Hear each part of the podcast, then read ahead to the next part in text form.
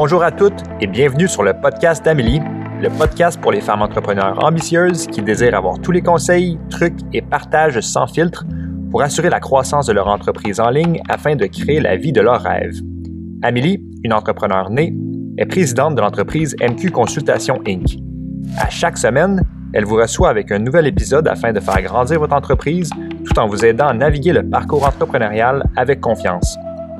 Dans les prochaines minutes, ce podcast vous aidera à déployer votre leadership unique et vous aidera à découvrir la meilleure version de qui vous êtes. Sans plus tarder, je vous présente votre hôte, Amélie Riendo. Bonne écoute! Dans cette saison, je vous dévoile des femmes entrepreneurs qui ont réussi et qui vous partagent le beau et le difficile, la joie, l'excitation et la magie entrepreneuriale, mais aussi les clés de leur succès. Vous aurez accès à des conversations honnêtes qui vous plongeront dans leur univers afin de modeler leur façon de percevoir le monde. Bienvenue dans Portrait d'affaires. Allô Nancy, j'espère que ça va bien. Je suis vraiment heureuse de t'avoir euh, sur euh, le podcast pour Portrait d'affaires. Donc Nancy, on commence maintenant en commençant par un pitch de business. Donc, je te lance ça comme ça. Pitch-nous ton entreprise. Ben, d'abord, salut. Merci de, m'avoir reçu. Euh, ben, en fait, mon entreprise s'appelle Leto Yogi. Ça fait six ans qu'on existe. Puis ça a vraiment commencé avec la première fois où j'ai mis les pieds dans un magasin à me dire je dois acheter des vêtements pour les enfants autour de moi et d'être consternée par la dichotomie entre les garçons et les filles dans une boutique pour enfants. On rentre d'un côté, c'est bleu, de l'autre, c'est rose. C'est vraiment là. Puis là, on trouve tous les stéréotypes de genre, les princesses, les licornes. De l'autre côté, les grands chevaliers, les enfants qui sont forts et tout ça. Puis, à l'époque, j'étudiais comme sexologue. Puis, ça m'a tellement frappé. Je me suis dit, ben, quel impact la mode peut avoir sur le développement des enfants? Et l'idée est, née de là, en fait. De ah, intéressant.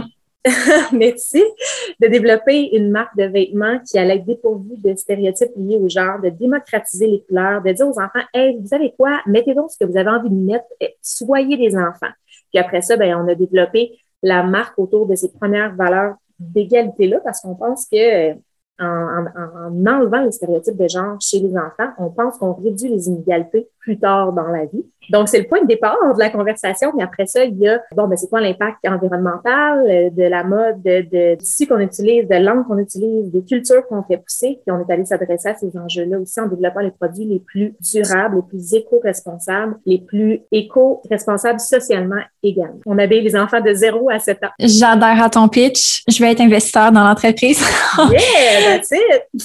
Euh, comment justement as-tu créé ton entreprise dans le démarrage? Et c'est né comment, à part le fait que tu es rentré dans une boutique, mettons, si tu veux tomber dans le concret, le how-to, le step-by-step peut-être, là, comment tu as fait les premières étapes pour qu'on puisse imaginer un petit peu à quoi ça ressemble de ton côté? Je suis obligée d'être super transparente et de dire que tout s'est passé vraiment à tâtons dans l'exploration au départ parce que je partais de zéro. En fait, je partais même pas d'une idée de business, je partais de me dire, ben, tu sais quoi, j'ai pas envie d'offrir ça aux enfants qui m'entourent. J'ai envie de développer quelque chose sur mesure pour eux. Donc, euh, ma mère, moi, est couturière. J'ai grandi dans un atelier de couture toute ma vie. Fait que j'étais quand même en contact avec la mode, avec les tissus, tout ça. Fait que j'ai dit, hey, regarde, j'aimerais ça qu'on fasse telle, telle affaire. Puis j'avais commandé des tissus de l'Europe, certifiés bio et tout ça. Fait qu'on a vraiment commencé à petite échelle pour les offrir aux gens autour de chez nous.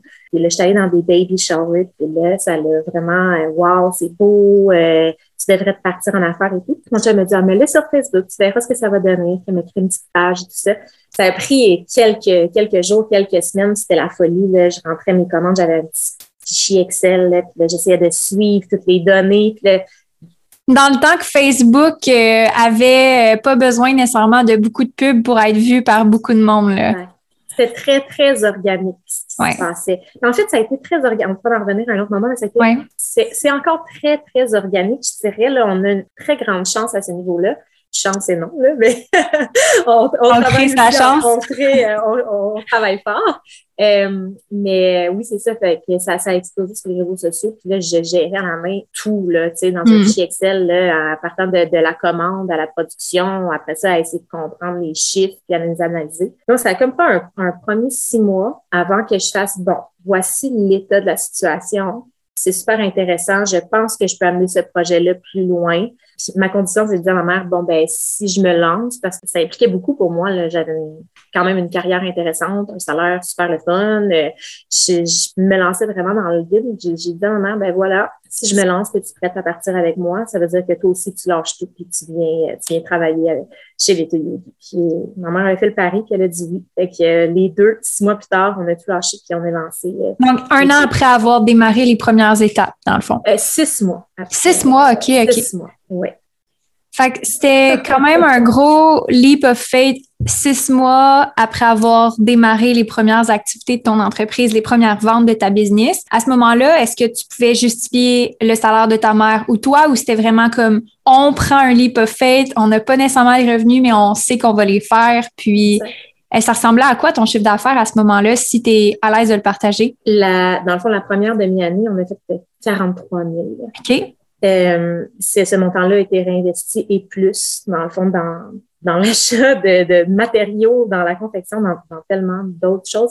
En fait, moi, je ne me suis pas versée de salaire pendant deux ans et demi quasiment. Puis comment tu faisais pour subvenir à tes besoins à ce moment-là? En fait, à la base, j'avais déjà mis des sous de côté parce que la journée, on a, on a décidé qu'on se lançait le 1er septembre. C'était la date que je retournais, moi, sur les bancs d'école. Je m'en allais poursuivre une maîtrise euh, en thérapie familiale. Puis la veille, je ne savais pas encore est-ce que je me lance ou est-ce que je retourne à l'école? J'avais déjà gardé des sous de côté pour être capable de travailler moins pendant mes études, euh, pendant que j'avais complété la maîtrise. Puis euh, j'ai vécu sur ce montant-là pendant quand même euh, un très, très bon moment. Puis mon conjoint, dans le fond, a quand même aidé là, pendant cette période-là aussi. C'est là qu'on voit qu'avoir le support autour de soi, tu sais, la famille, les amis, les conjoints, ça fait vraiment une grosse différence quand on démarre. Oui, mais ça a été des choix aussi. Là. On a changé de mode de vie, on a vendu les autos, on avait juste une voiture pour se déplacer à deux. On a vraiment changé, mais pour se rendre compte au final que ça n'avait pas changé grand-chose parce qu'on se retrouvait avec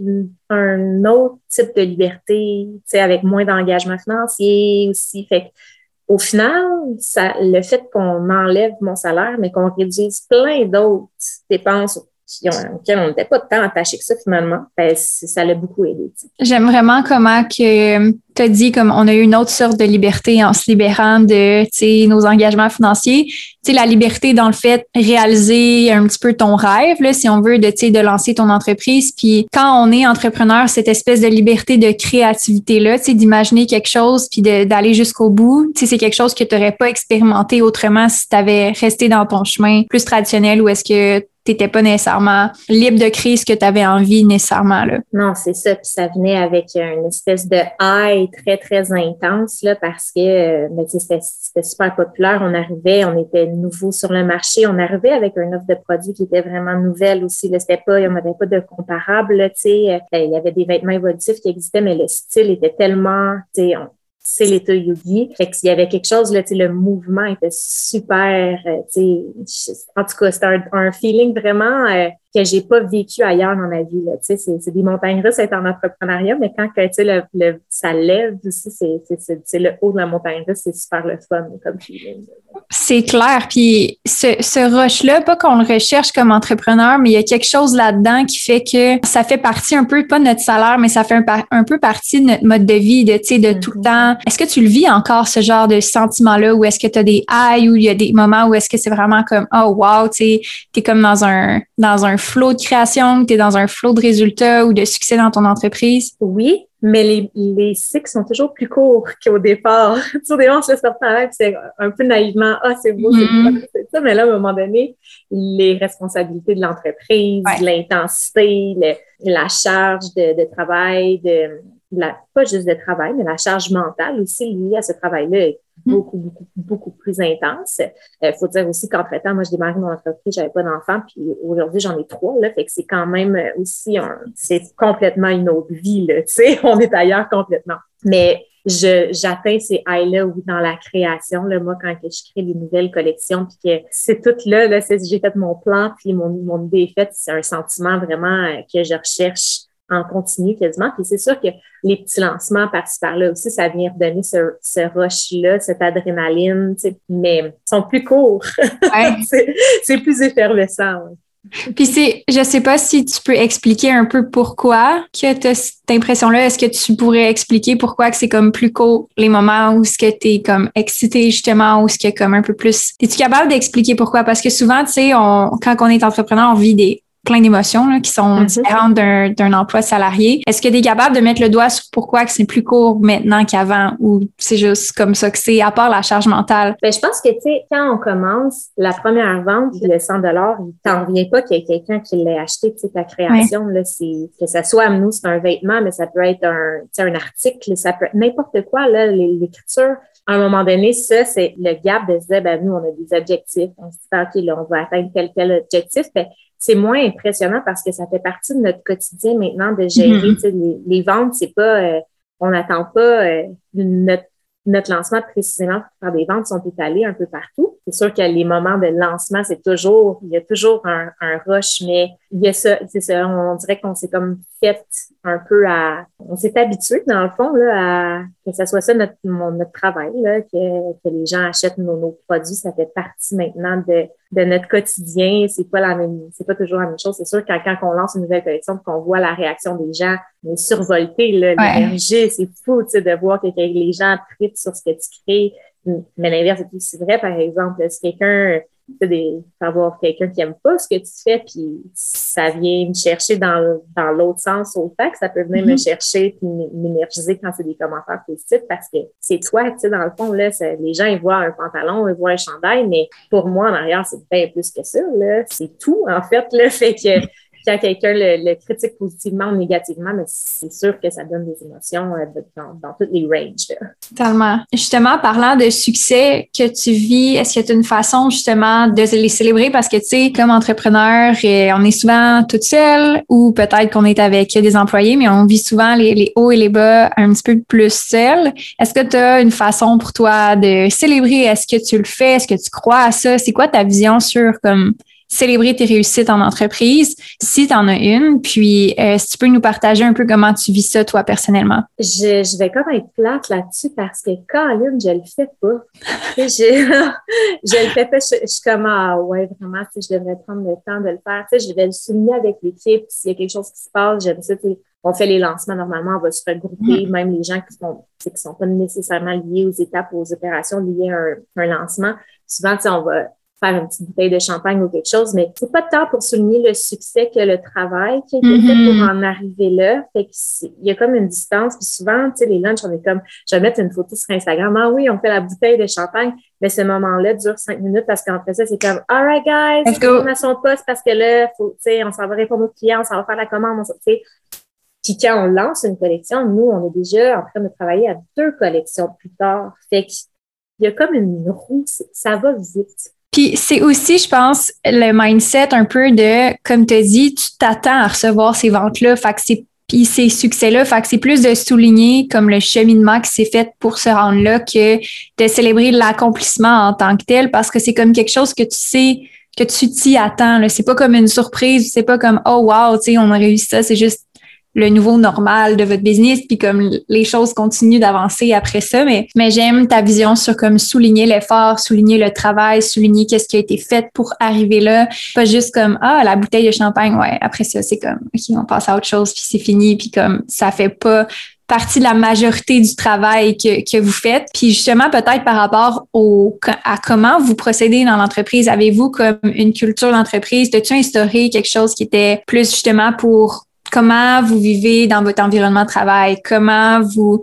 justement bâtissez cette culture-là, ces valeurs que vous travaillez ensemble, que vous travaillez sur des projets ensemble, mais vous travaillez ensemble comme humain. Est-ce que tu as instauré certaines choses ou est-ce qu'il y a des choses que tu vis dans ton environnement de travail qui donnent justement le goût de travailler, qui donnent envie de collaborer avec les personnes qui sont dans ton équipe? Ben, j'ose espérer que oui. C'est, je pense que c'est le point, un des des points préférés, dans le fond, de mon entreprise à ce stade-ci, c'est vraiment la, culture en arrière. Le, dernièrement, de, dans la dernière année, on a développé notre manuel de l'employé. Là, on travaille sur les politiques dans, liées au manuel de l'employé. Pour moi, c'était chaque employé, je veux qu'il vienne travailler chez nous puis que ce soit son dream job. Je veux que quand il arrive chez nous, il fasse comme, OK, j'adore ce que je fais. Ça, c'est parce qu'on est encore, ben, je pense qu'à grande échelle, ça se reproduit, mais là, chaque personne est un peu un entrepreneur dans la business parce qu'on est encore tellement petit, c'est tellement une petite équipe que chaque personne en poste a un peu la responsabilité de mettre le poste à sa main et de se développer, tu sais, à travers de ça. Moi, je pense que dans le concret, pour permettre, faciliter ça. Il y a comme des petits ajouts qu'on fait. le travail à distance, les filles peuvent travailler de, chez elles à moins qu'il y ait des tâches de responsabilité qui demandent à être sur place. De façon générale, les filles sont capables de travailler presque, je dirais, 80% 90% du temps de la maison. Euh, on fait des cours de yoga qui sont payés une fois ou deux semaines. On a le droit à la déconnexion. Donc, à partir de 3 heures, les courriels sont postponés au lendemain à 8 heures. Donc, en 3 heures l'après-midi, 8 heures le matin, il n'y a aucun courriel qui rentrent, les courriels ne rentrent pas la fin de semaine. On a les horaires flexibles. Dans le fond, tu fais ta propre horaire en autant que tu fais tes heures, que tu travailles comme tu veux. Tu peux travailler de l'étranger si tu veux, que c'est réaliste, que tes projets sont bien, euh, sont bien gérés. C'est sûr que tout ça aussi, c'est aussi pour parier. Puis encore là, je suis, je suis super honnête au fait que c'est pas les plus gros salaires non plus. Tu sais, c'est une petite entreprise, puis c'est difficile de dire, hey, tu sais, voilà, tu vas faire un salaire euh, incroyable. surtout, tu sais, dans, dans les postes en mode, c'est aussi des postes souvent qui sont, qui sont difficiles à aller chercher des bons, des bons salaires. Puis on se dit, ben, regarde, on est capable de match-up à quelque part d'autre pour que, euh, justement, ça, tu le salaire d'une part, mais tu as toutes les conditions autour qui te permettent de mm-hmm. dire, ben, finalement, ça vaut pas mal plus que ça. Ma position est beaucoup plus riche. Puis pour l'avoir, pour avoir fait ces changements-là de mon côté, de dire, ben, tu sais, je me déplace plus. Il y a, y a, plein de choses comme ça, des fois qu'on réfléchit pas, puis qu'on est comment, ben, finalement, c'est pas mal plus intéressant. Exact. Puis travailler avec une entreprise qui a la même culture, les mêmes valeurs que toi, il y a aussi tout ça qui vient entrer en ligne de compte quand tu choisis un emploi. Puis je pense que de mettre ça à son avantage, on a souvent tendance, comme en PME ou en startup, de faire, ah, tu sais, j'ai rien de spécial tant que ça à offrir. Puis il y a des gens qui recherchent exactement ce genre de opportunité-là, tu sais, puis c'est pas de, de, se limiter à dire, ah, ben, tu sais, j'ai pas le budget d'une grosse entreprise, j'ai pas mm-hmm. la possibilité d'avoir des avantages sociaux ou des assurances dentaires ou whatever d'une grosse business, mais je suis capable d'offrir un, peut-être justement du développement, tu sais, il y a une grande possibilité d'avancement, il, y a, il y a une énorme possibilité de contribuer à la croissance, puis de bénéficier de, de cette croissance-là euh, monétairement dans le futur. Puis je pense qu'il y a beaucoup d'entrepreneurs, en fait, dans mes coachings ou des clientes que je rencontre qui sont comme moi, mais j'ai rien à offrir. Mais il y a tellement de gens qui recherchent justement cette liberté-là, de, de pouvoir aussi voyager en même temps que travailler, de pouvoir le faire de la maison avec leur famille. Puis je pense qu'on s'en va vraiment vers ce modèle-là aussi en 2020 puis les employeurs qui s'adaptent risquent d'avoir encore plus de main-d'œuvre vu qu'il y a un manque de main-d'œuvre qualifiée. Je pense que c'est une belle façon de construire une culture d'entreprise qui mm-hmm. te permet d'avoir euh, d'avoir du fun avec ton équipe aussi parce que s'ils ont du fun à travailler, ils ont du fun à être là, ils ont du fun à travailler, puis il y a plus de résultats. Puis mettons, là, on parle des, des, bonnes choses, des choses qui sont le fun, mais y a-tu des choses que tu as rencontrées dans ta business qui ont été vraiment difficiles, tu sais, que tu as trouvé ça vraiment difficile, qui t'ont marqué dans ton parcours entrepreneurial, euh, que ce soit du début jusqu'à aujourd'hui? Tellement de choses. Je pense que la, croissance au départ, ça a été quelque chose qui a été vraiment difficile parce que, dans le fond, la soutenir financièrement, cette croissance-là, ça a été vraiment difficile. Ça a été un casse-tête parce que tu dis, on, créait une espèce de, colère chez le client parce qu'on n'avait pas assez de stock ou on tombait en rupture ou il n'était pas capable de mettre la main sur quelque chose.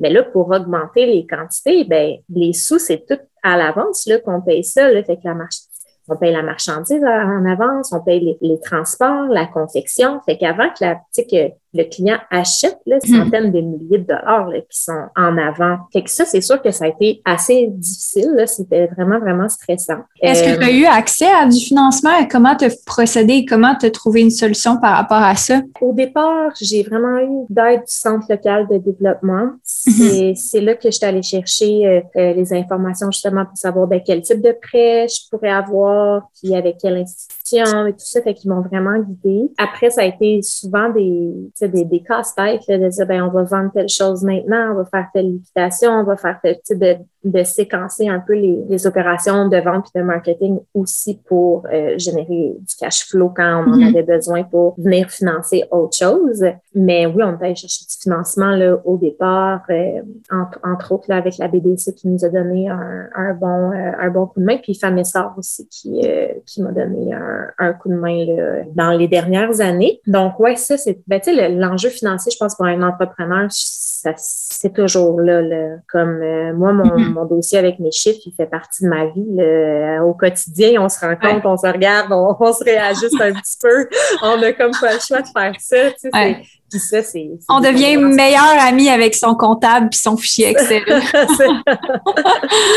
fait que ça a été pas mal un des gros enjeux là, qui était très stressant parce que c'est ça, tu veux aller avoir ta marchandise puis ça prend des mois, des mois, des mois d'avance pour confectionner quelque chose.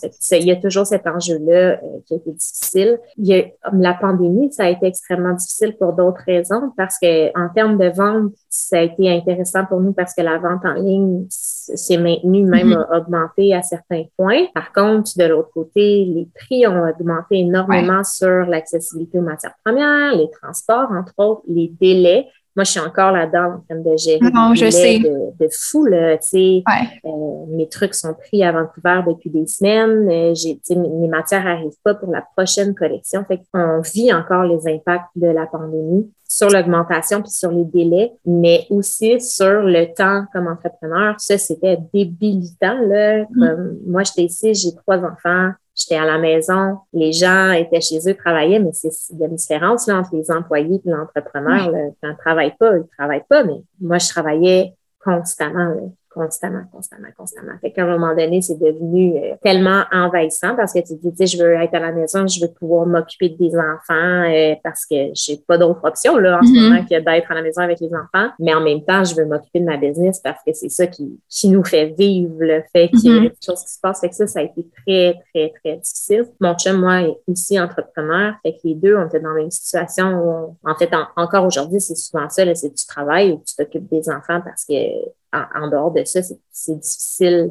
de faire autre chose pour le moment. Oui, ça devait vraiment être challengeant, d'être dans cet espace-là où ce que tes enfants en plus, ça dépend ils ont quel âge, là, mais ils sont peut-être pas autonomes non plus, là, de, de faire leur affaire toute seule, puis de s'occuper toute seule, puis d'être dans le même espace en continuité entre ta business puis ta famille, puis ta business, puis ta famille, il y a un niveau de stress tellement élevé, là, comme c'est une pression qu'on se rend pas compte parce qu'il faut qu'on le fasse. C'est comme on est un peu en mode survie, là, tu t'as comme pas le mm-hmm. choix, fait que tu le fais, tu le fais, tu le fais. À un moment donné, t'arrives puis t'es comme, OK, je suis brûlée, tu Est-ce que t'as, est-ce que t'es arrivé à un moment donné où est-ce que t'étais vraiment fatiguée? Je sais que pour moi, pendant la pandémie, comme entrepreneur, il y a un moment donné, j'ai fait comme un an après, comme un an et quelques mois après, j'ai fait, ouf, OK, là, on peut-tu comme, on peut-tu comme passer à autre chose? Je suis fatiguée, je suis épuisée. Mm-hmm. Juste la charge mentale aussi de tous les changements que ça occasionnait dans notre vie, tu sais, pas juste ces changements-là, mais aller à l'extérieur, les masques, whatever, tout, tout ce qui est, toute la charge aussi du stress qui venait avec la pandémie, plus tous les changements que tu avais à gérer dans ta business. Moi, j'ai pas été affectée de ce côté-là. Toi, tu as été affectée de ce côté-là en termes de délai, les charges et tout. Ça a été quoi tes, peut-être des trucs ou qu'est-ce que tu as fait pour essayer de, comme, t'en sortir? Y en a-tu ou il y en a pas ou?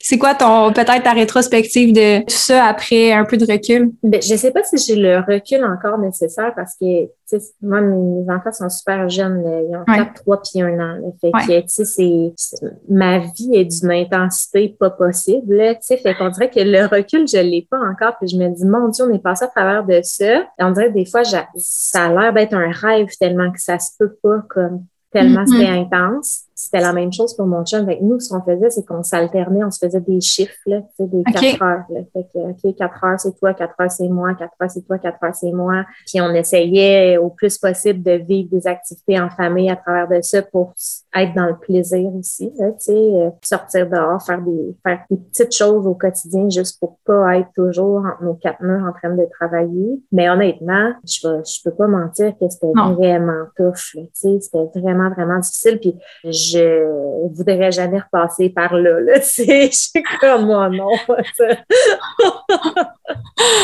oh my God. Ouais, ah non, c'était vraiment tough, la pandémie. Là. Pour moi aussi, j'ai trouvé ça vraiment difficile. Un moment donné, j'étais comme, OK, mais là, là, comme j'ai juste envie de m'en aller, là, tu sais, comme j'ai envie de partir de tout ça, de cette de cette charge mentale-là. Puis moi, j'ai pas d'enfants, là, imagine, là, tu sais, je peux même pas m'imaginer avoir eu trois enfants gérés en bas âge, là. Mais, tu sais, c'est pas, pas minimisé, dans le fond, ce qu'on vit par rapport à ce que les autres vivent, mais en même temps, tu sais, j'ai quand même vécu beaucoup de stress relié à ça. je pense que c'est quelque chose d'important que tu viens de me dire, c'est que c'est tough pour tout le monde. Ouais. Puis de, de, de se comparer dans son expérience, c'est ça, ça sert comme à rien. On a juste comme besoin de, de s'auto-valider tout le monde. C'est hey, c'était difficile pour moi. Ah ouais, c'était difficile pour toi aussi. Ouais, ok, ben ouais, c'était vraiment difficile. On dirait que c'est comme ça le besoin de juste dire ben tu sais quoi, oui, c'était vraiment difficile. Ça, ça a dû être difficile dans ta situation, puis ça a dû être difficile dans la tienne. Le besoin, c'est juste de qu'on comme on, Ben oui, ok, là, ouf, c'était tough. Je pense que c'est de se donner la permission que c'était difficile, de, de, se dire que c'était difficile, puis qu'on a fait le mieux qu'on pouvait dans les circonstances mm-hmm. qu'on avait, puis que, tu sais, chaque situation est différente, un peu comme dans notre business, tu chaque business est différente, chaque enjeu de business est différent. Toi, tu gères, c'est une game de cash flow puis de, de, de stock, d'inventaire. Mm-hmm. Moi, c'est plus une game de visibilité puis de delivery. Il faut que je serve mes clientes. Fait que c'est plus une, une game de temps, donc optimisation du temps, visibilité. Fait que, tu sais, on a chacun nos enjeux pour croître notre business, puis on a eu chacun nos enjeux pour euh, la pandémie, mais tu sais, c'est vraiment être capable de, de, reconnaître que chaque business aussi a ses, a ses hauts, a ses bas, chaque mm-hmm. euh, situation euh, a ses situations particulières, puis c'est ça que j'aime des portraits d'affaires, c'est que, tu sais, on se rend compte que, tu sais, on vit peut-être pas les mêmes, mêmes choses, mais on peut comprendre que que quelqu'un d'autre a vécu certaines choses, puis on peut apprendre de ça. Moi, c'est ce que j'aimerais qu'on discute, c'est plus les, les leçons que tu as appris peut-être par rapport à des échecs que tu as vécu. Si tu pouvais peut-être parler de ça, je sais que c'est tellement pour moi quelque chose que je regarde des autres entreprises comme OK, quel échec qu'ils ont fait pour peut-être que je puisse apprendre de ça pour pas répéter cette erreur-là. Euh, je pense que c'est tellement riche, puis j'aimerais ça que tu nous partages, un flop ou une erreur que tu as faite, puis une leçon que tu as retirée de ça pour qu'on puisse euh, voir comment qu'on peut apprendre de ça. parce que ce matin, c'est plus en lien avec les, relations humaines, puis j'ai eu cette réflexion-là ce matin, puis je pense que ça peut être intéressant qu'on en parle tu sais, dans l'idée d'avoir une culture qui est très, très ouverte, je veux qu'on s'entraide, qu'on s'élève. Tu sais, pour moi, c'est super important que les, gens se sentent bien et dans leur corps, dans leur tête. Tu sais, je parlais du sport, puis on, a fait un book exchange, j'amène des livres, puis on a fait des ateliers. À un moment donné, on a parlé du racisme. Je regarde pour des ateliers plus en organisation, planification. Fait tu sais, d'essayer vraiment que tout le monde se sente bien. J'ai eu un enjeu avec une, employée, aujourd'hui, elle travaille plus avec nous j'avais toujours l'impression que euh, c'était pas suffisant, que tout ce que j'allais offrir n'était pas suffisant, que ce soit dans, ben là, où est-ce qu'on va placer telle affaire, où on va mettre telle chose, puis là, je me disais, ah, OK, elle se sent pas bien outillée en termes de son équipement de travail. Fait que là, j'allais au tiers, j'allais acheter quelque chose pour organiser les choses de travail. Toujours dans la réaction. Cet, employé-là, aujourd'hui, travaille plus avec nous. C'est un choix que cette personne-là a fait. Mais avec le recul, je m'étais dit, peu importe les choses que j'allais placer autour de cette personne-là, peu importe ce que j'allais faire, on serait arrivé à cette on serait quand même arrivé à cette décision-là. On serait arrivé à ce point de non-retour-là. Cette personne-là était extrêmement compétente, très gentille, une, une, une, une bonne personne, tu sais, j'ai absolument rien à dire. Mais il y avait un fit qui fonctionnait pas. Moi, mm. à essayer toujours de meubler l'inconfort, à meubler euh, quand, quand, elle était pas contente ou insatisfaite, tout, tu sais. À un moment donné, je travaillais à la place de cette personne-là pour trouver qu'est-ce mm. qui fonctionnait pas. Je pense que comme entrepreneur, c'est des enjeux difficiles, particulièrement dans, dans des milieux de, de femmes. Là. Euh, on est des êtres extrêmement relationnels, puis dans des business où on a envie d'installer cette culture égalitaire, que, que, que, que, les femmes sont dans un milieu sain, ça devient difficile de mettre parfois des limites ou de dire, ben voici ce qu'il y en est, c'est ça la situation, de, de, mm. de mettre des limites. Puis, dernièrement, dans mes réflexions, je me suis dit, tu sais, on peut être une personne très gentille, très douce, être une bonne personne et avoir des limites. Des limites qui sont claires qui sont fermes. C'est correct aussi. Ça ça fait pas toi une moins bonne, gentille personne parce que tu le fais. Je pense que c'est c'est ce que j'aurais dû être en mesure de faire ce, ce moment dans l'entreprise, moi, pour circonscrire un peu les choses parce que ça peut, tu sais, quand on peut travailler de chez soi, on peut travailler de l'horaire que tu veux. Quand tu, mm. sais, à un moment donné, ça peut être un peu euh, déséquilibrant, un peu, parce qu'on n'est pas non plus habitué à tout ça. Mais à l'intérieur de tout ça, il y a quand même des normes à suivre. Il y a quand mm. même des, des, des espèces de limites à, à suivre. ça a été quelque chose de difficile dans la dernière année, des choses que j'ai faites que je me dis, OK, avec l'expérience, le recul que j'ai aujourd'hui, je ferais ça autrement. Je prendrais mon, mon, position de, de leader, dans, dans, mon position, dans ma position de gestionnaire, d'assumer de mettre ces limites-là, d'être plus clair, d'être plus affranchi. Moi, c'est partie de. Ouais, je suis tellement d'accord. Euh, il y a tellement de femmes en coaching que c'est exactement ce qui ont le plus de difficultés, c'est d'être capable de, tu de reconnaître que tu une business, puis tu peux pas faire plaisir à tout le monde dans toutes les circonstances parce qu'il y, a une, entreprise à gérer. Donc, euh, tu peux pas juste euh, répondre à tous les besoins puis les demandes de tout le monde en tout temps parce que sinon la business va pas fonctionner là ça ça marche pas là. C'est des individus qui s'assemblent ensemble pour faire fonctionner une organisation. C'est pas l'organisation qui travaille pour que les individus fonctionnent tu sais. Moi c'est souvent le c'est drôle que tu dises ça parce que encore tu sais souvent ben, les gens vont m'interpeller pour que je réponde à leurs questions puis tu sais des fois je OK, mais là, à force d'être interpellée par tout le monde, j'ai pas le temps d'avancer, moi, mes tâches que, que j'ai à faire. Puis j'en ai, là, tu sais, j'ai quand même un bon caseload.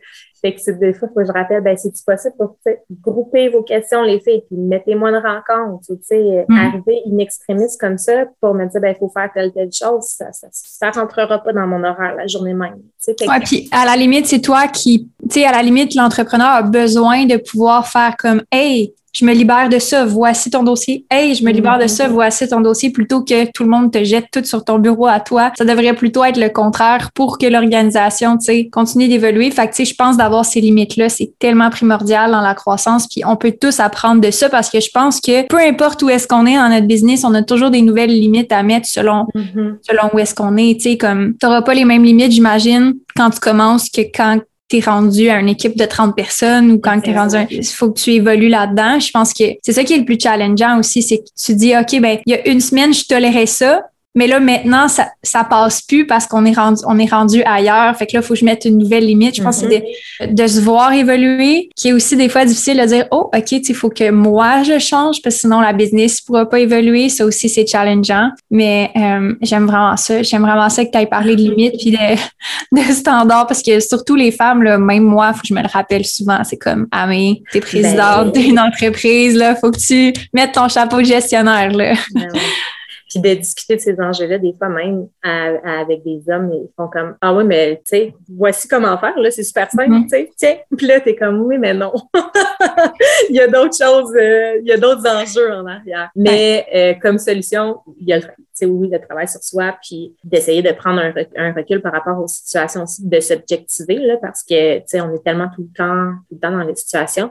Mais nous, Là, on est, ben, je dis nous, mais je suis allée chercher quand même un partenaire externe. Là. Maintenant, on a une firme de RH euh, qui fait juste quelques heures, là, dans le fond, qui est auxiliaire à l'entreprise. Puis, euh, je réfère maintenant les filles, tout ce qui est question plus, tu sais, mon congé férié, les vacances, des trucs comme ça, que même ça, des fois, c'est comme, ah, tu sais, c'est un peu malaisant de te dire euh, non, j'aimerais ça couper un peu le, mm-hmm. ce, ce, ce, ce, petit moment-là. Fait que je l'ai retiré vers la firme RH, puis c'est plus facile aussi.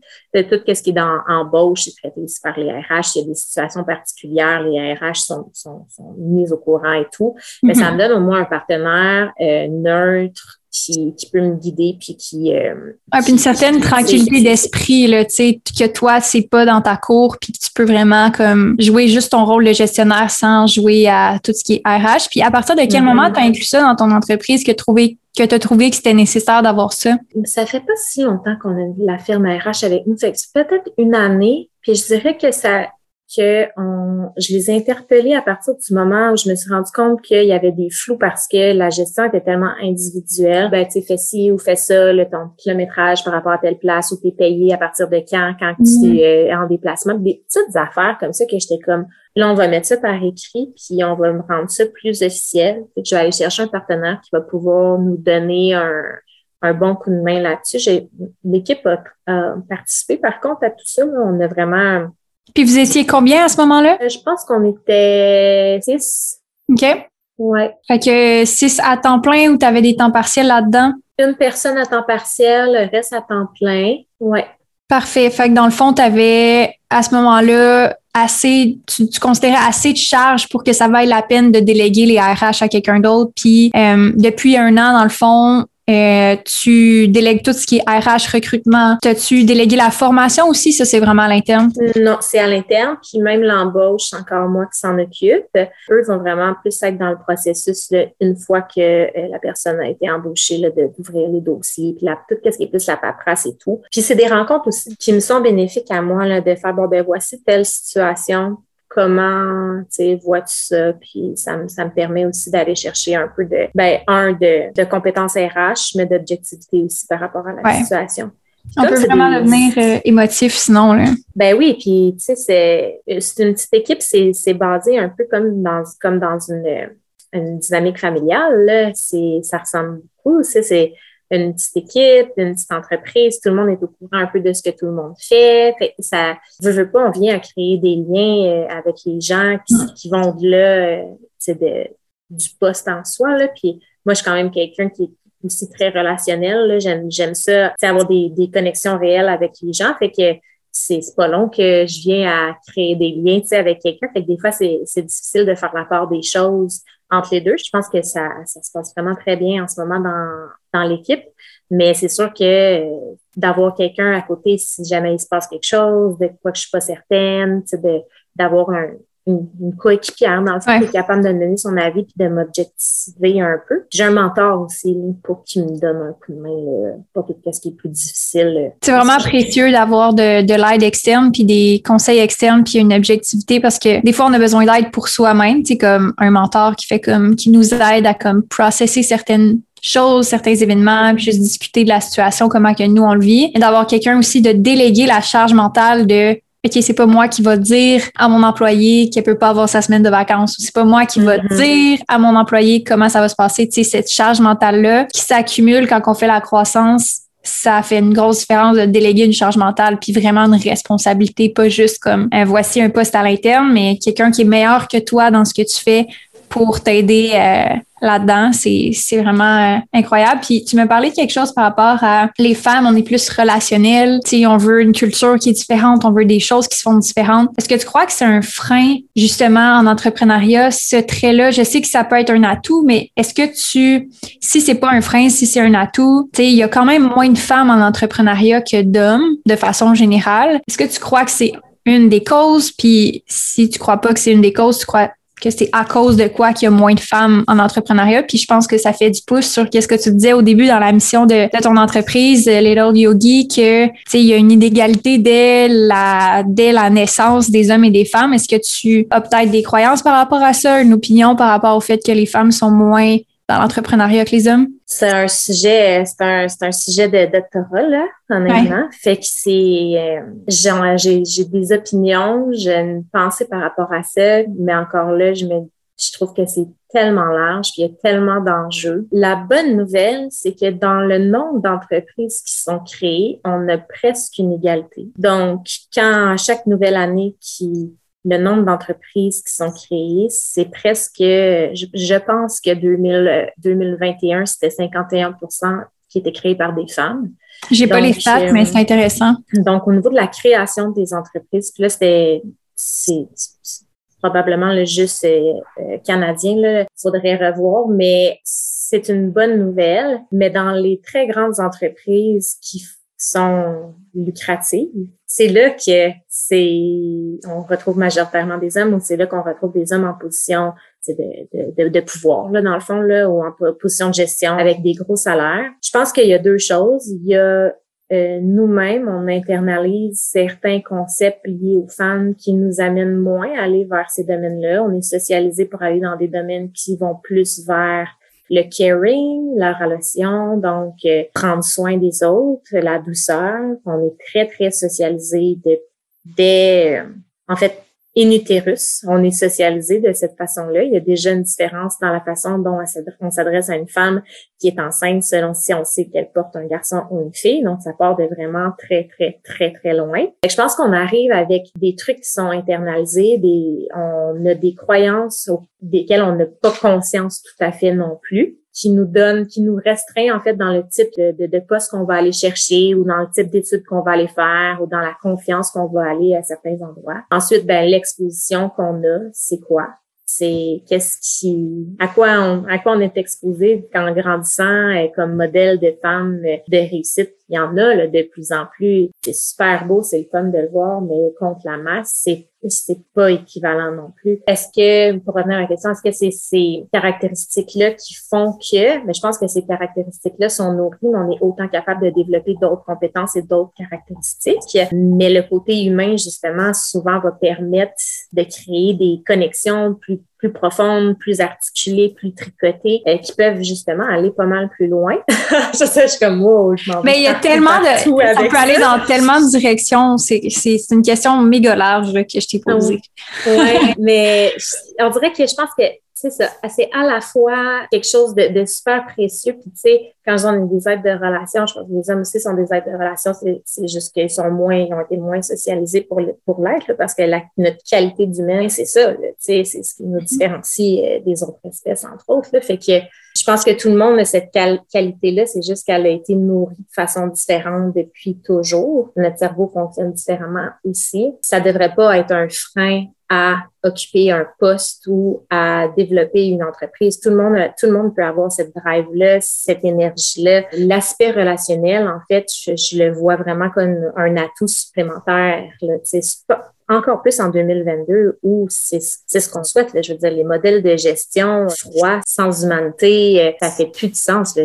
C'est de moins en moins recherché. En plus, je pense pas que c'est vraiment... C'est plus valorisé comme ça l'était non plus. Là. Exact, c'est ça. Je pense pas que les gens regardent quelqu'un qui a un modèle d'affaires comme celui-là en se disant « Wow! » Oh my, oh my God, elle est tellement inhumaine! J'ai tellement envie de travailler avec cette entreprise-là. je pense que les gens dénoncent de plus en plus les comportements inadéquats, et y compris des modèles de gestion euh, euh, rigides euh, qui ressemblent plus à du harcèlement que, que de, la, de la gestion. Là. Fait que mm-hmm. c'est bien correct. Là. Fait que justement, de, de comprendre que ça, ben, ça fait peut-être pas des milieux d'affaires euh, super euh, intéressants. Puis si ton milieu d'affaires n'est pas intéressant, ta business, ça va avoir de la misère de toute façon. Là. Fait que, à survivre avec les changements sociaux qui se passent présentement, puis l'évolution. Oui, complètement. Puis il y, y, avait beaucoup de points dans ce que tu as dit. Tu sais, partant de l'éducation, nos comportements qui ont été vraiment là, dressés d'une certaine façon en étant une femme versus un homme. Il y a l'environnement qui joue un rôle. Puis je pense que j'ai vraiment retenu, tu sais, notre, tu sais, encore aujourd'hui, les opportunités qu'on va aller nous-mêmes, les femmes rechercher basées sur ces comportements-là,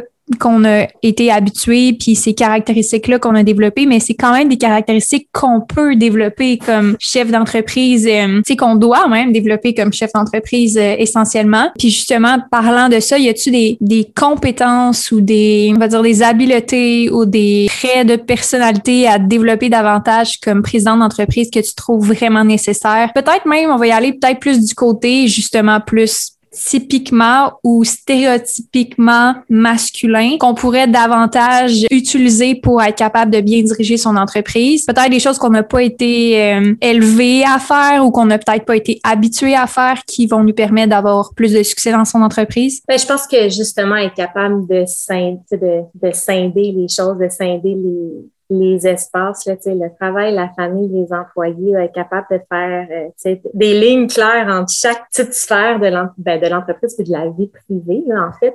Mm. Euh, c'est clairement un atout à compétence à développer. En même temps, je veux dire, il y a plein d'hommes qui sont qui sont concernés par ça. Là. Je veux dire, moi, à la maison, euh, le, au niveau des tâches puis de l'éducation des enfants puis de prendre soin des enfants, c'est vraiment réparti entre les deux. Par contre, c'est pas le reflet de tout le monde. Fait encore là, c'est plus facile de dire ah oui, moi je mets une ligne entre ma famille et compagnie quand euh, la responsabilité que le professeur appelle ou que l'enfant est malade à la garderie, ça revient de façon très générale aux femmes. C'est plus facile de, de faire ces lignes-là quand ces responsabilités-là te reviennent un peu moins. Encore là, j'imagine que ça, on s'en va dans un sens où ça, ça va changer, mais c'est c'est tellement ancré que la responsabilité, tu de comme la, la maisonnée, là, les, les, tâches liées à, à l'intérieur sont, sont liées aux femmes, que c'est un petit peu plus difficile, je pense, de, de scinder dans le fond les activités différentes.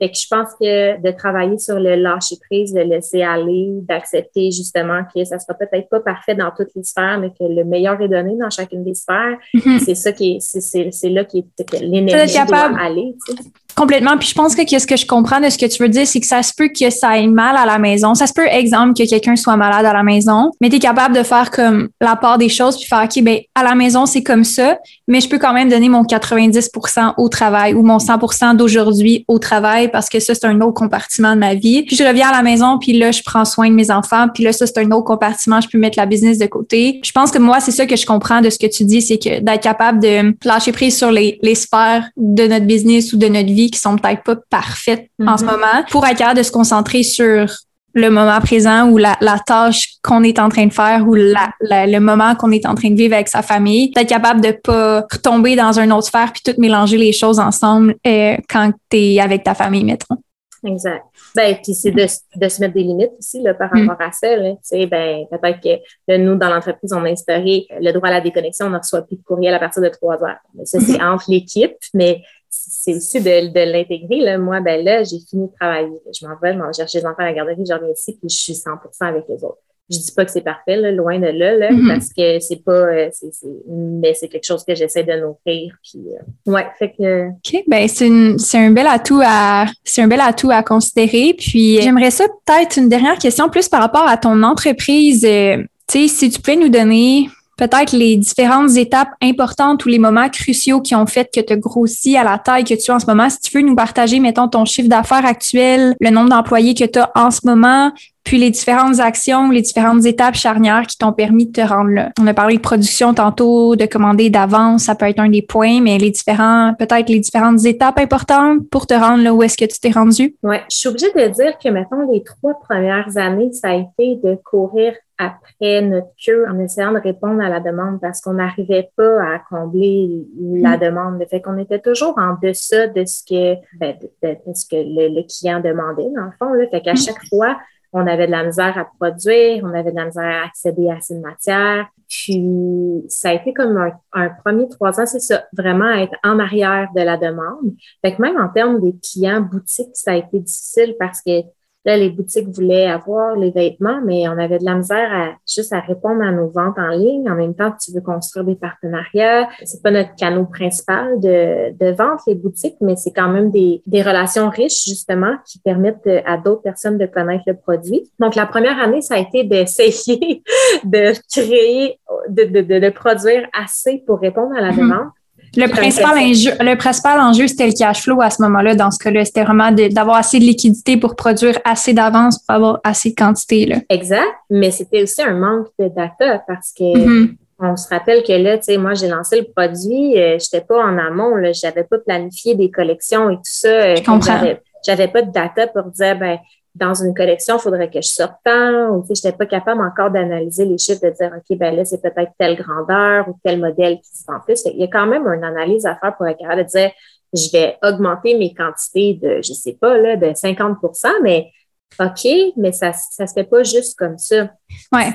C'est très. Puis en plus, en plus que tu étais un précurseur dans ton domaine, dans le style de choses que tu faisais, tu n'avais pas non plus de point de référence tant que ça que tu pouvais aller voir puis faire comme Hey, vous, vous faites quoi de votre côté? C'est souvent pas une, information que les entreprises partagent de toute façon. Là. Fait que euh, ça, c'est un autre point, parce que moi, je suis arrivée un peu là, dans ce milieu-là en me disant Ah, tu sais, le milieu vêtements pour enfants, j'arrivais d'un milieu beaucoup c'était très difficile. Mm-hmm. Fait que j'arrivais là en me disant ça va être super beau, joyeux et facile. Mais finalement, non, là, on n'a pas été si bien accueillis sur le marché. Puis, tu sais, les compétiteurs, euh, c'était plus intense que ce que je m'attendais à ce que ça mm-hmm. soit. J'ai vraiment été euh, surprise de ça.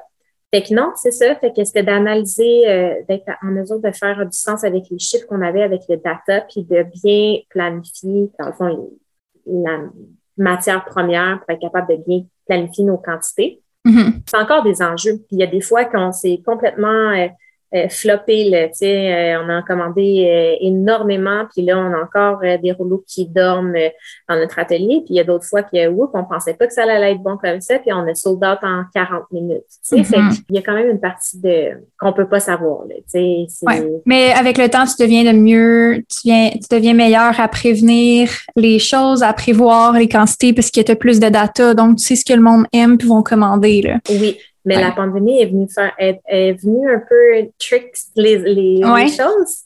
Parce que là, on a eu une augmentation pendant la pandémie des ventes en mm-hmm. ligne, mais un petit peu moins dans, dans les boutiques quand on était, quand les boutiques ne vendaient pas en ligne. Mm-hmm. Euh, fait que là, les datas ont changé un peu pendant la pandémie. Là, on se rend mm-hmm. compte qu'on est comme en période post-pandémie, que les datas devraient être observées sur le peut-être le avant pandémie et non pas pendant le pendant pandémie. On est en train d'avoir ces, ces réflexions-là en ce moment. Puis, ben là, j'ai bâti plus de relations d'affaires avec des gens dans retail, tu sais, qui qui, ont des femmes en entreprise, c'est quelque chose quand même qui a été euh, qui est généralisé en ce moment là, de, de, dire OK, oui, les ventes en ligne pendant la pandémie ont connu c'est quand même des pics à certains moments. Là, on, on revient vers la normale. Normalité-ish. Fait que là, il faut se réajuster parce que, tu sais, quand on, on fait une, planification de croissance, on travaille sur les derniers chiffres, mais là, ces derniers chiffres-là, c'est peut-être pas les bons chiffres. Fait que comment bien planifier la croissance de façon intelligente et responsable, parce qu'après ça, tu veux pas non plus avoir du stock à l'infini qui dort mm-hmm. là, dans tes inventaires. Ça, c'est un autre sujet. Là, tantôt, on parlait de flop. Là, tout ça, là, ben, ça, c'est des, c'est des choses qui sont très difficiles à gérer parce que en termes de développement durable puis de recyclage de ces matières-là, il n'y a pas d'option qui existe. Là. Fait que, en tout cas, pas de pas d'options auxquelles je, je, lesquelles je connais. Fait que là, je m'en allais où donc avec ben, C'est les différentes étapes. Fait que je pense, attends, je, je, je rephrasé ce que tu as dit. Fait que la première grosse étape de ton succès, on va appeler ça euh, l'étape où est-ce que tu as analysé le data puis tu as fait une gestion du cash flow pour produire plus de volume. Donc, tu étais capable de remplir la demande de ta clientèle. Après ça a été l'enjeu plus d'avoir, là, c'est ça, on était rendu là. On était rendu à l'autre étape qui a été importante était. Là, ça a été de, de m'entourer, en fait, de personnes mm. qui allaient avoir des, des skills que j'avais pas, qui allaient vraiment nous aider en termes de structure. La, la première employée à qui je pense, c'est Valérie qui est arrivée avec, après trois ans. Là, c'était vraiment son but, c'était logistique, structure. Fait de prendre en charge les petites opérations, les douanes, les commandes, les petites, les planifs, justement, là, faire l'analyse des chiffres, puis après ça, on prenne des décisions ensemble. Donc, ça a été commencé de, à structurer mon entreprise avec quelqu'un qui avait une expérience dans ce domaine-là, puis qui allait pouvoir faire du sens avec ce qu'elle pouvait faire comme constat. Puis moi, de mon côté, de me libérer de ces petites opérations du quotidien-là, pour mhm. être capable de planifier à l'avance les prochaines collections parce que là, je ne pouvais plus être en train de courir après notre queue comme ça. Fait que ça, la première employée, il y avait, il y avait ma mère qui était déjà là. moi, je travaillais temps plein. Valérie est arrivée. Ça m'a permis de commencer à m'attarder au design deux collections à l'avance. Fait que ça, c'est ce qui commençait à nous donner du souffle un petit peu plus. D'être en amont sur les commandes des matériels, être en amont avec les commandes des boutiques aussi, donc mm-hmm. mieux savoir qu'est-ce qu'ils vont prendre. Là, en sachant ce que les, les boutiques vont prendre, on arrive à mieux savoir ça va être quoi nos, nos articles populaires, c'est avec quoi les gros et des compagnies. Fait que ça, c'est venu donner un coup de main. Puis après ça, ben là, on est allé s'entourer de d'autres personnes dans l'entreprise en termes de design. À l'heure actuelle, on a deux euh, assistants designers qui travaillent avec nous les deux assistants designers font des choses qui sont euh, différentes. Une est plus en train de sourcing de matière, donc essayer de, de travailler avec les, suppliers, les makers pour faire faire les meilleures matières qu'on peut trouver, les plus écologiques possibles. Mm. Puis elle s'occupe de, le transport des matières, euh, etc., développer des styles ici. Puis l'autre est plus euh, en, en termes techniques là, à organiser quand on fait des placements, de la coupe et tout ça. Fait que on a ces deux personnes-là. On a aussi une personne qui fait des petites productions à l'interne. Ouais, c'est pas mal ça. Fait de bien t'entourer de ton, autant à l'interne qu'à l'externe, surtout à l'interne, puis d'avoir vraiment des expertises qui vont complémenter qu'est-ce que toi, t'es bonne à faire. C'est d'avoir vraiment des gens sur qui tu peux compter sur certaines responsabilités pour te donner un pied d'avance sur euh, les productions puis les prochaines, les prochaines étapes de croissance. Ouais. À l'externe, j'en ai pas parlé c'est vraiment un bon résumé, mais à l'externe aussi, là, créer des bons partenariats d'affaires parce que nous, les productions, mm-hmm. la couture et tout ça, c'est fait par des sous-traitants. Mm-hmm. Elles sont tous euh, ici au Québec, mais ça demande quand même, euh, ça demande des bons partenariats avec des bonnes relations d'affaires parce que euh, c'est beaucoup d'unités, c'est beaucoup de matières qui arrivent. Là, on est un peu, là, mes matières, mettons, moi, sont à Vancouver, mais ça met du retard sur les ateliers. Fait qu'il faut être en mesure de gérer tous ces imprévus-là ensemble. C'est pas mm-hmm. nécessairement facile, mais c'est ça aussi là, de, de transiger entre on fait la majeure partie de nos productions à l'interne à, on a des ateliers à l'externe qui font les productions. Ça a donné un très bon coup de main. À l'externe aussi, 2000, on était, on était quasiment mi-pandémie, là. On a eu un centre de 3PL, que ça s'appelle, donc on fait le, le shipping, puis... Euh, exact. Donc, nos trucs sont à l'extérieur. Ça aussi, ça a libéré beaucoup de, de temps à l'interne parce que, justement, pendant la pandémie, euh, moi, les filles travaillaient plus pendant un certain temps. Fait que j'étais la seule qui faisait tout, y compris le shipping qui se faisait à moi. Oh my God! euh, mon sous-sol, là. Fait que là, à un moment donné, là, ça suffit, là. Ah, on, avait, on avait un, local, mais le, ça a comme été le point qui a fait, ben, là, on va aller chercher quelqu'un hmm. C'est quand tu te libères aussi de ces opérations-là que tu fais comme Oh my God, j'avais tellement pas de temps pour faire de développement des affaires puis des collections. Puis exact. Puis c'est qu'à un moment donné, on, on regarde le coût, mais il faut décortiquer ces coûts-là. Parce que si on regarde le 3PL, tu te dis, oh my God, ça coûte cher. ça coûte cher. C'est vraiment une, une, bonne idée, mais le coût final de ton temps puis de ce que tu vaux réellement, parce que tu sais, il y a mm-hmm. ce que tu te payes puis ce que tu vaux dans ton entreprise. Est-ce que tu es capable, est-ce qu'avec le, mettons, le 10 heures que tu sauves, tu es capable de rentabiliser ce 10 heures-là? Très fort probablement si tu fais des tâches qui vont t'en rapporter dix fois plus si tu fais du développement de nouveaux produits, si tu fais des nouveaux partenariats, si tu travailles sur ta visibilité, ton marketing, whatever, probablement que ton temps vaut pas mal plus que, que pacter un colis, là, tu sais, euh, toi-même. Ben, c'est ça. C'est là qu'à un moment donné, c'est intéressant de, de, relativiser ce que tu fais, puis de prendre un peu de recul, puis de faire, OK, là, ça, c'est une bonne, c'est une bonne décision, tu sais. Ouais, ouais j'adore. Mais, ouais, fait que ça a été ça, ça a été la, la structure de l'entreprise, de, de bien organiser les postes, de, de bien trouver les partenaires à l'externe pour être capable de, de, d'arriver à une chaîne euh, d'opération de, mm-hmm.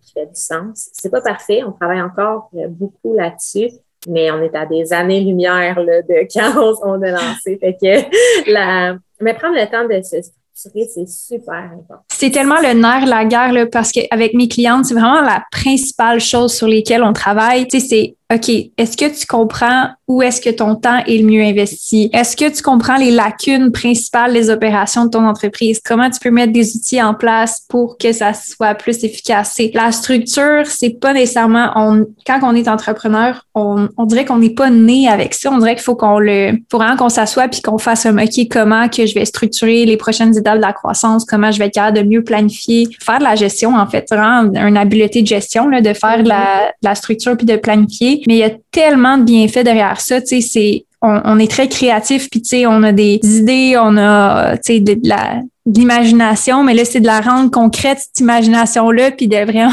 la mettre dans un plan. Puis fait que c'est vraiment ça, c'est d'avoir une clarté d'action. Puis tu l'as tellement bien incarné dans, tu l'as tellement bien dit dans plusieurs extraits qu'il y a un moment donné où ce que tu arrives, puis ce que tu as fait jusqu'à maintenant ne pourra plus t'aider à faire ce que tu veux faire après. Puis ça, ça se planifie, puis ça se structure, puis il faut que tu aies une clarté sur les actions ou sur les choses à faire ou sur les choses à regarder pour pouvoir continuer la croissance ce soit au niveau de ton tracking de commandes, que ce soit au niveau de ton cash flow, que ce soit au niveau de tes employés, que ce soit au niveau de tout, en fait. Là. Je pense que vraiment la, structure, c'est une des grosses forces des entreprises qui continuent une croissance qui est saine puis qui est profitable. On est, en, on est encore là-dedans, puis je pense qu'on va l'être, euh, on, va, toujours l'être, dans le fond, parce que mm-hmm. l'idée, c'est d'avoir une entreprise qui, le, qui roule le, le, le, plus facilement possible, que ça, ça accroche le moins de place. en ce moment, une des choses que je suis en train de faire, c'est de, faire l'analyse de toutes les opérations de l'entreprise, mm-hmm. du départ, départ, départ jusqu'à euh, closer la vente, le service après client. Puis allée chercher un partenaire extérieur aussi pour mm-hmm. m'aider à la faire, cette analyse-là, puis à sortir des constats après pour voir ben, mm-hmm. qu'est-ce qu'on peut faire pour optimiser ou pour automatiser aussi certaines opérations parce que on dirait que, si c'était juste moi, la business, ma structure, je la, je la connais dans ma tête, je sais ce que j'ai à faire, j'ai pas besoin de me rappeler, j'ai pas, pas besoin de me faire une grille avec des étapes je décide dans ma tête. Mais le plus on grossit, plus on grandit. Euh, des fois, je me rendais compte que, ah, ben, je l'avais expliqué. Ben, oui, mais c'est pas la même chose, là. Tu sais, faut mhm. il faut qu'il y ait une structure en arrière. Il faut qu'on, que les gens, ça soit facile pour eux autres de se retrouver quand ils font leurs tâches. Donc, comment on peut faciliter tout ça? Comment faciliter la communication avec les employés, mais aussi avec les partenaires, avec les, quand on fait nos achats et compagnie? Fait on est en train de remodeler tout ça aussi. Euh, pour trouver des, des façons d'automatiser, de faciliter le, le, travail pour tout le monde. Complètement. Je suis tellement d'accord avec tout ce que tu dis. J'adore. J'ai vraiment aimé euh, notre échange ensemble, Nancy. Merci énormément pour ton temps. J'aimerais conclure en invitant les gens à aller te suivre. Donc, où est-ce qu'on peut te suivre? Où est-ce qu'on peut acheter nos kits Little Yogi pour nos enfants? Je te laisse le micro. Ben, c'est sûr que sur euh, Instagram, Little Yogi Company, c'est toujours un endroit où vous pouvez venir, venir nous faire un petit coucou puis euh, magasiner un peu, sinon directement sur le site euh, Si vous avez envie de faire un petit coucou personnellement, ben, vous pouvez venir me voir sur Nens Kawet sur Instagram. Merci beaucoup pour ton temps. Puis, ben, on a retiré tellement de fabuleuses leçons de cet épisode-là. Donc, merci pour ton temps et à très bientôt. Bye, merci beaucoup. Dans mon parcours entrepreneurial, j'ai eu recours à l'aide de plusieurs mentors, coachs et formateurs. Puis ce qui est important pour moi quand j'ai lancé MQ Consultation, c'était que l'entreprise se dirige vers une mission et une vision de pouvoir aider les entrepreneurs à travers un support personnalisé.